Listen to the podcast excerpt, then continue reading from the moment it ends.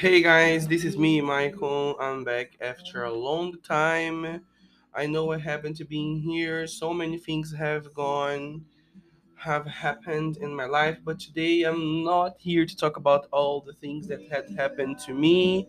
Um, I'm here to tell a story, and I will use this space to share stories. Uh, and there are either stories that I create or stories that I uh, have been going through recently, you've got to guess what I'm talking about, right? So here goes a story of a guy who has been in love with someone for many years. I hope you enjoy it. Today is the day I would have the courage to have you behind and go for good. The moment I was getting out, ready to move and be bounced to a new reality, you stopped me. All of a sudden, you shot lots of questions like you had the right to fire them away. Bluntly. Well, I didn't want to be judged as a person who doesn't listen to people, so I asked, What do you want? And mostly important, how long will it take? Then you looked directed at my eyes and responded, I am the person who often doesn't care about things, or neither do I feel pity for things I've done before. But Will, you disappeared without a trace. How come you keep doing these things to me, blowing me off, pretending I don't exist? Then I was shocked. I am the one who was ghosted by him, who didn't got ans- who didn't answer something I had sent him. How dare you say that? Are you nuts? What did you want me to do after I said I miss you and you'd blow me off for a week? Huh? You're so cold and empathetic that you love to be loved. You're like a vampire that gets the best in people and then you pretend that people don't care about what you do. I screamed. You did do to me what Jules did to Rue. Remember Euphoria? You left me when I needed you the most. I've been struggling in my in my worst moment ever. I've always been there for you. Every single moment that you were low, I was there for you. And then I said, I miss you, and you couldn't even reply me? Am I too bad or too unimportant for you? I wanted an answer from you. You didn't need to say sorry.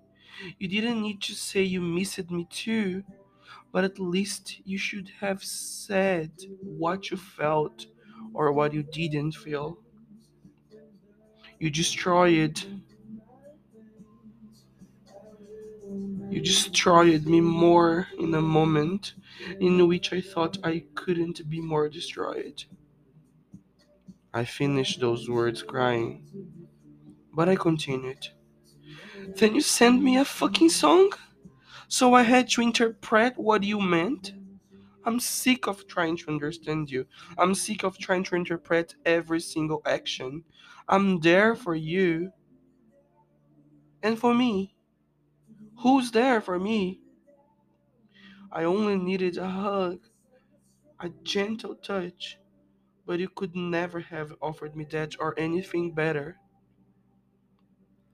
I don't know what you've been going through.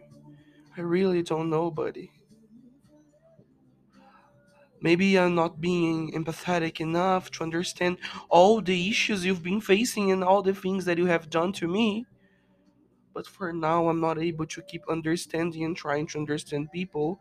I need to be understood. I need to be saved. But you don't understand me. You don't try to talk to me. You don't try to really understand me. You only ask automatically when you think it's good for you. And then I'm behind. I said, looked in his eyes with the feeling that he let me down and he couldn't even say sorry for that. Then he looked at me and said, I'm sorry. Maybe I'm not good enough or strong enough to look forward to giving you the best. I'm sorry for making you feel this way. I didn't want to continue saying things for him, but I had to say those things to him. I don't know what's going on with you.